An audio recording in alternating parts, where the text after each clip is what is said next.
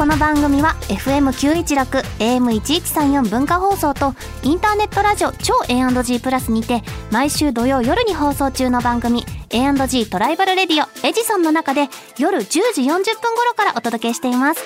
ぜひ聞いてください。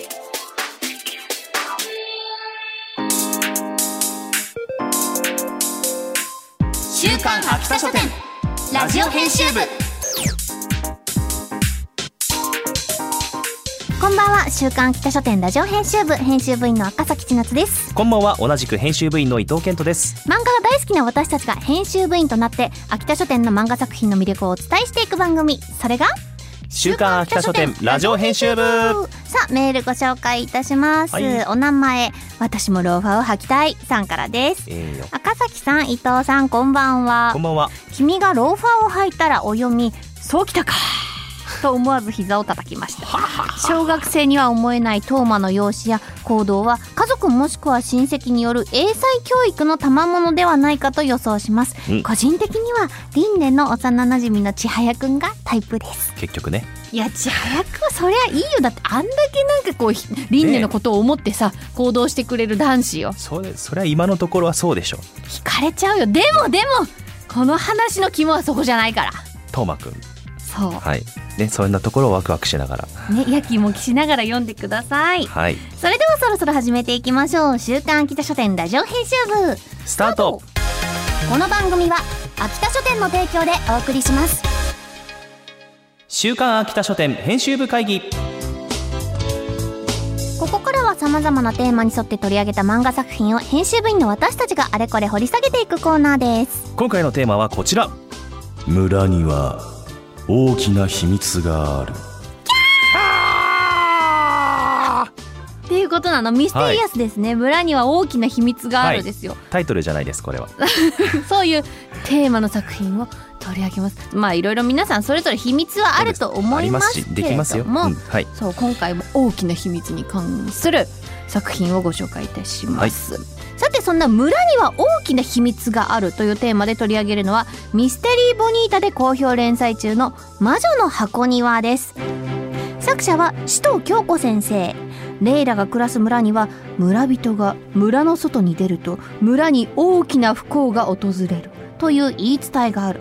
村人たちは村の中で幸せに暮らし決して村の外に出ることはなかった。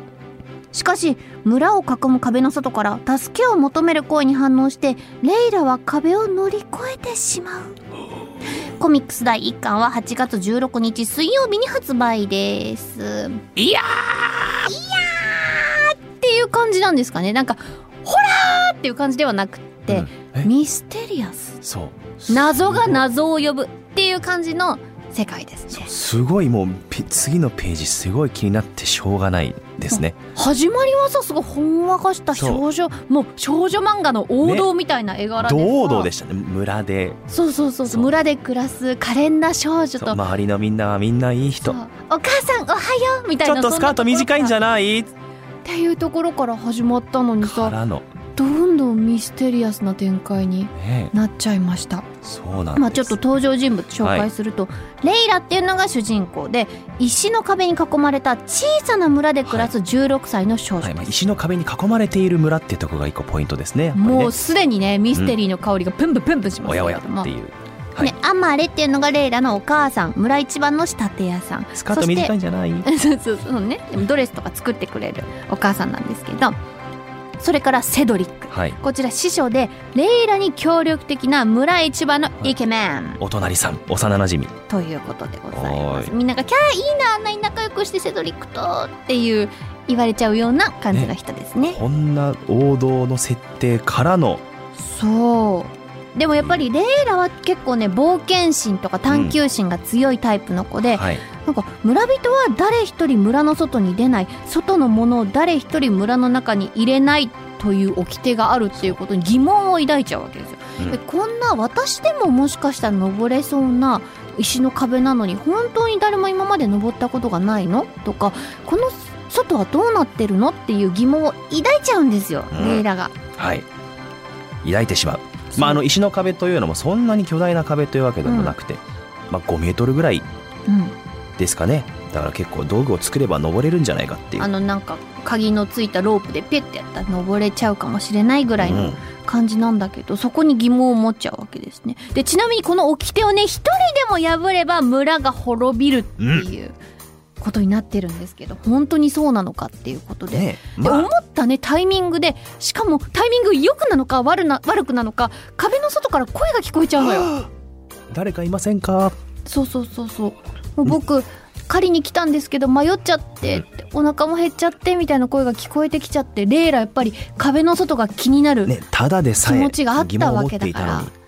ちょっと声に応えちゃうわけですよ、まあ助けるよね。だってうん。迷ってるんだもん、そう。だからちょっとお母さんからこうケーキとかもらってきて、こう投げ入れてそれで終わりにすればよかったんだけど、うん。なんかやり取りしてる中でちょっとだけ顔を見せてくれないかい、はい。みたいな話になっちゃうわけですよそしたらちょっとぐらついてあっち側に降りてしまう。そう壁の上に登るだけだったはずなのにちょっといろんなタイミングが悪くなっちゃって、うん。石の壁の外に落ちてしまうっていうレイラ。するとまあそんな。村はあっという間にあっという間にガラガラどんがらピッシャン。なんかもう本当に絵に描いたように滅びちゃう、なんでもう家が倒壊してお母さんが家に挟まれてみたいな地獄絵図がもう一瞬のうちに繰り広げられてしまうっていうことでそう。本当だったんだこの掟は。っていうことで絶望した次の瞬間あ夢だった。っ朝になっちゃうわけ。そうそこから冒険譚が始まるのかと思いきや、うん。何事もない日常がまた始まります。でもあれこのお母さんのセリフ昨日聞いたみたいな。この流れ昨日もやったっていうので同じ一日を繰り返してしまうレイラ。いやだから今度はあの村の崩壊を止めなくちゃっていうことで奔走するんだけどやっぱりまたあのエドガーが現れちゃって。そこも一緒なんですよやっぱりね外から助けを求める人が来る。だから今度は別の方法でなんとかエドガーをこう私も外に出ないしエドガーも中に入れないように頑張るみたいな感じのことを繰り返していくレイラ。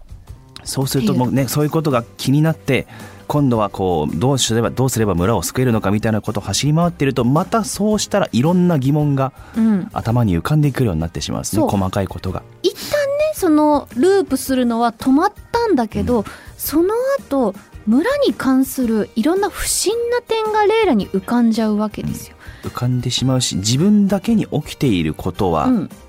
受け継がれている、うん。例えばノートに書いてあることだったりとか、うん不思議ですね。怖いな。ああれやっぱりそっちになっちゃうの？そっち？そう。あとはもう一つ大きな疑問をここで気づくわけですね、うん。あれこの村の人若くして死んでいるのは自分のお父さんだけ。うん、この村は守られてるので病気とかそう。いったものがないのでみんな90歳とかまで生きてから素晴らしいことなんですけどそんな中あれ？なぜ私には父がもういないのだろういうのでいろいろこう図書館とか戸籍見たりとか調査をするんだけどそこでまたいろいろ衝撃的な事実とか謎が謎を呼ぶ展開っていうことになっていくんですよ。はいだからこの石の壁の世界っていうのは何なのかとか外には何があるのかっていうのがすごいもうなんかワクワクしちゃう私。ねもうすもうすごかったですもう読んでるスピードが自特に後半あっという間っていううん感じだった。これからの展開がものすごい楽しみな作品になります。はいはい。さあなんかほとんど一巻丸々喋っちゃいましたねなんかね。まあでも一番最後の謎については触れてないから。ああもうあそこね。うん、あの最後まで読んだら結構衝撃う的なわーってなって一一巻巻の最後でななんだこれはみたいな展開あるんでどうなっちゃうんだ本当に二巻から。そう絶対読んでいただきたいなと思います。はいさて今回ご紹介した「魔女の箱庭」のコミックス第1巻と番組オリジナルステッカーをセットにして抽選で2名様にプレゼントいたします。また作品の試し読みや僕たちが漫画の一コマを演じている今週の一コマなど詳しくは番組公式ツイッターをご覧ください。そして魔女の箱庭も連載中の月刊ミステリーボニータ9月号は海が走るエンドロールの表紙関東から32ページが目印です。ぜひチェックしてください。以上「週刊秋田書店編集部会議」でした週刊北書店ラジオ編集部エンディングです。次回は大金×推しイコール幸せ？というテーマでどこでもヤングチャンピオンにて連載の悪役令嬢は全力で推しに課金したい。軍資金は5000万ペンドをご紹介します。お楽しみに。番組ではリスナーのあなたからのお便りもお待ちしています。メールアドレスは秋田アットマーク JOQR.net akita アットマーク JOQR.net までお気軽にお寄せください。またこの番組のアーカイブがポッドキャスト QR その他各ポッドキャスト配信サービスにてお聞きいただけます。詳しくは番組ツイッターをご確認ください。それではお時間になりました。週刊北書店ラジオ編集部。お相手は赤崎千夏と。伊藤健人でした。また来週この時間にお会いしましょう。バイバイ。バイバイ。この番組は秋田書店の提供でお送りしました